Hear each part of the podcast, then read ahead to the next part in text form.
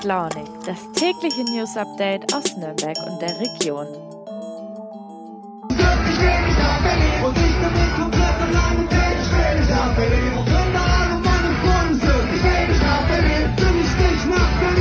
Ich will nach Berlin.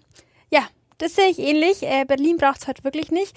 Und damit hallo und herzlich willkommen äh, zu Früh und Launig heute am Montag, den 15. August mit mir, der Nina. Was ihr gerade gehört habt, das war die Band Kraftklub, äh, nicht in Berlin, sondern live auf dem Taubertal Festival in Rothenburg.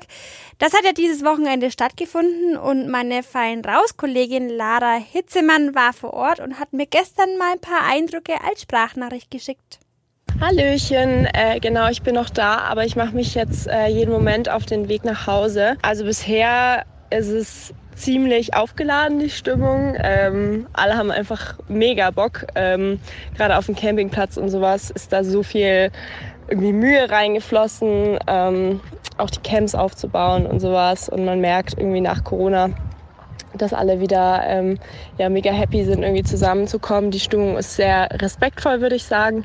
Äh, die Künstler weisen auch stetig darauf hin, ähm, dass man nett zueinander so sein soll, irgendwie niemanden belästigen soll.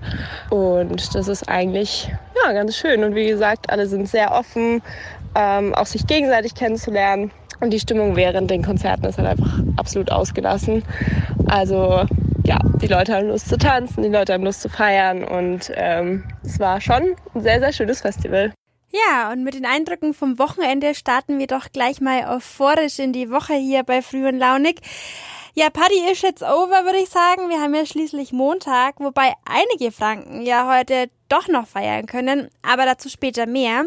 Wir sprechen heute erstmal über was anderes, nämlich über die Bahn und warum die Züge hier in Franken immer mehr Verspätung haben. Dann machen wir Inklusion zum Thema und brechen mit dem schlechten Image der Förderschulen. Und zum Schluss habe ich noch zwei Updates dabei. Einmal vom sogenannten Drachenlord und von den Unverpacktläden in Nürnberg und Erlangen.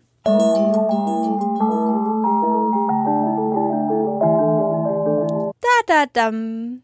Der RE 49 von Sonneberg nach Nürnberg Hauptbahnhof, Abfahrt 18.03 Uhr, fährt heute circa 15 Minuten später. Wir bitten um Entschuldigung. Ja, diesen Satz kann ich langsam nicht mehr hören. Ich pendel nämlich momentan zwischen Nürnberg und Erlangen und ich kann mich nicht mehr daran erinnern, wann ich abends das letzte Mal pünktlich nach Hause gekommen bin. Ja, die Bahn und ihre Pünktlichkeit, ein Thema, das wohl immer für Furore sorgt.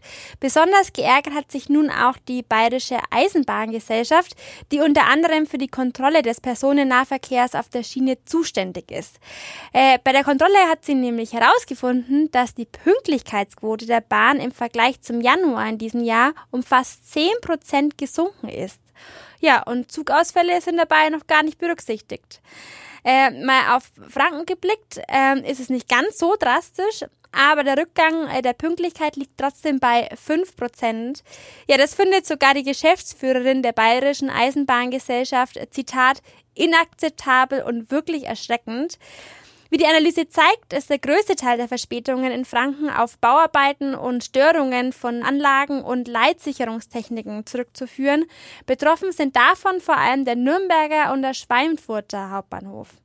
Ja, weitere Gründe für Verspätungen kennen die Zugfahrerinnen unter uns alle, nämlich Menschen im Gleis, Überholung durch einen schnelleren Zug oder der Zugführer, auf den gewartet werden muss. Naja, bleibt nur zu sagen, wir wünschen Ihnen eine gute Fahrt.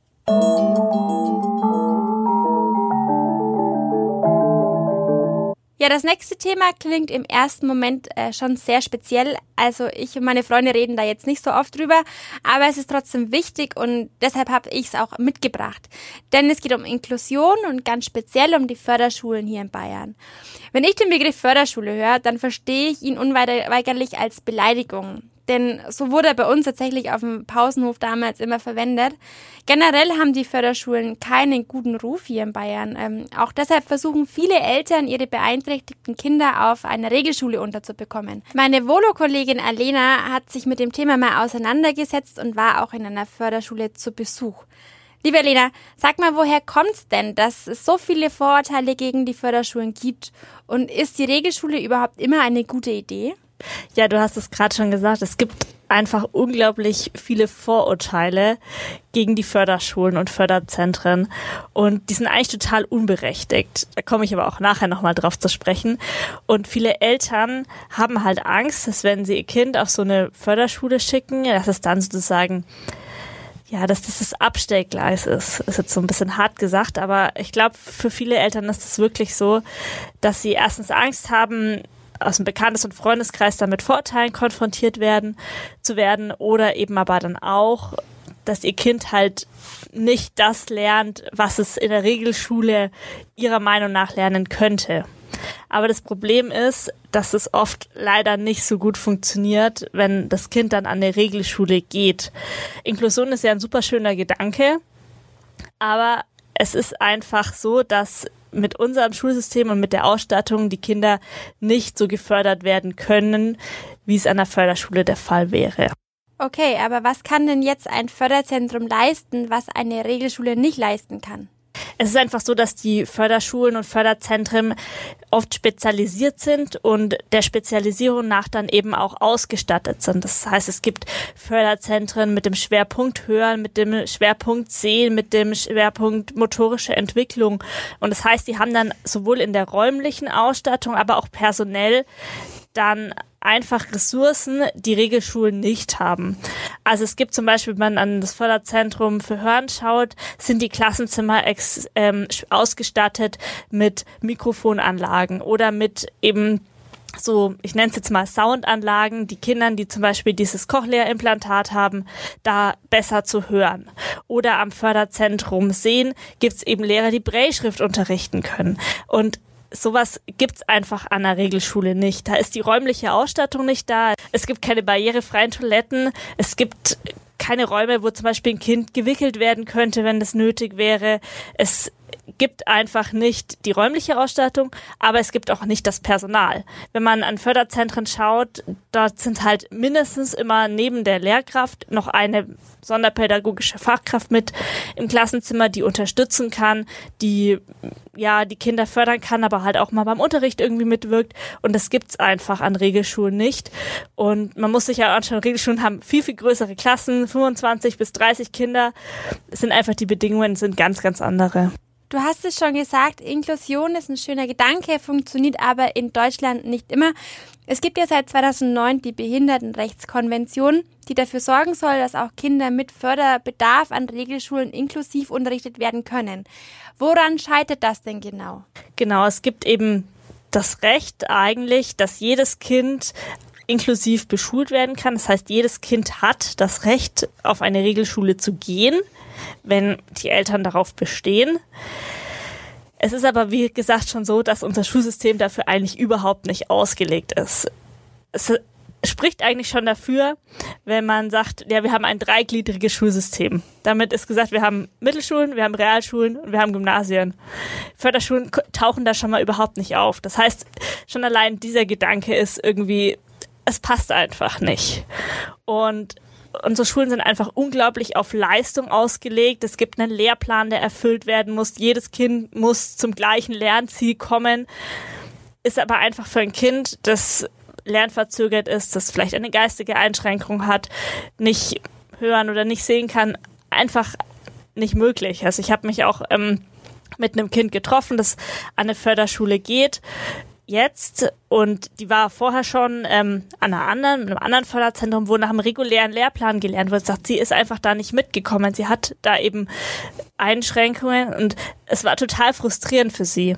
Also unser Schulsystem mit dem Leistungsgedanken, mit den großen Klassen, dem ja ein, ein Lehrersystem pro Klasse, es ist einfach nicht auf Inklusion ausgelegt. Und um Inklusion wirklich umsetzen zu können, müsste das ganze Schulsystem wirklich von Grund auf erneuert werden. Und dann kann man vielleicht wirklich mal über Inklusion nachdenken. Früh und launig. Das Update. Ja, es hat sich was getan und zwar gleich bei zwei Themen, über die wir schon mehrfach hier berichtet haben. Fangen wir an äh, mit dem Thema Unverpacktläden.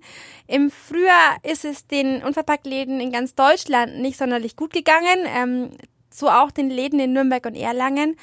Der Besitzer des Zero Hero Unverpacktladen, Thomas Lindhardt, hatte damals dazu aufgerufen, dass wieder mehr Kunden kommen sollen, denn sonst muss der Laden schließen. Das hat erstmal auch ganz gut geklappt, äh, wie er mir erzählt hat, aber der Aufschwung hielt leider nur ein paar Wochen an. Jetzt steht fest, der Erlanger Zero Hero Laden äh, wird schließen, der Nürnberger macht weiter. Wann es genauso weit ist, ist noch offen, denn es wird gerade noch ein Nachmieter äh, für die Räumlichkeiten gesucht. Die Inhaber wollen sich jetzt ganz auf Nürnberg konzentrieren. Ähm, Linhardt meinte aber bereits, wenn sich dort auch nichts ändert, wird es auch für den Nürnberger Laden kritisch. Ja, und nicht nur das Hero, Hero äh, in Erlangen zieht Konsequenzen. Auch der andere Unverpacktladen hier in Nürnberg, der Frei von Unverpacktladen, hat im Juni seine Schließung Ende des Sommers angekündigt. Ja, nicht sonderlich tolle Nachrichten. Kommen wir gleich zum zweiten Update, das in gewisser Weise auch was mit Schließung zu tun hat, aber anders als bei den Unverpacktläden freuen sich da sehr viele Menschen eher drüber. Ähm, es geht nämlich um den sogenannten Drachenlord und seinen YouTube-Kanal. Der ist, Achtung, Update von äh, Sonntagabend, down. Was ist genau passiert? Äh, sagt euch das Three Strikes Law was? Wir hatten das äh, mal im englischen Bericht und zwar ist es ein Gesetz in Amerika. Wer bereits wegen zwei Straftaten belangt wurde, bekommt automatisch beim dritten Mal eine besonders schwere Strafe. Die Videoplattform YouTube hat dieses Vorgehen adaptiert. Wer also gegen die Richtlinien verstößt, bekommt einen Strike und wird zunächst äh, nur für kurze Zeit verbannt.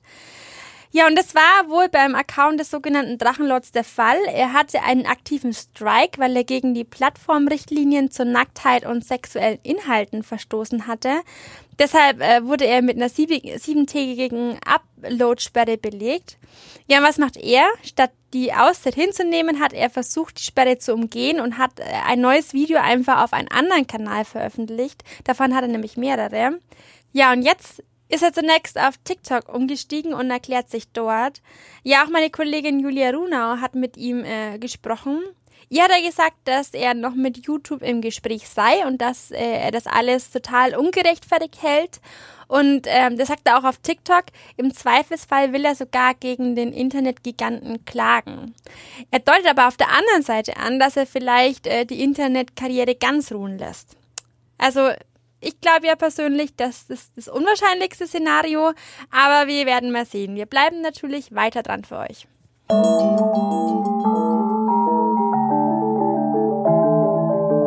Zum Schluss noch eine kleine Erinnerung. Ich hoffe, ihr hört die auch schon am Morgen.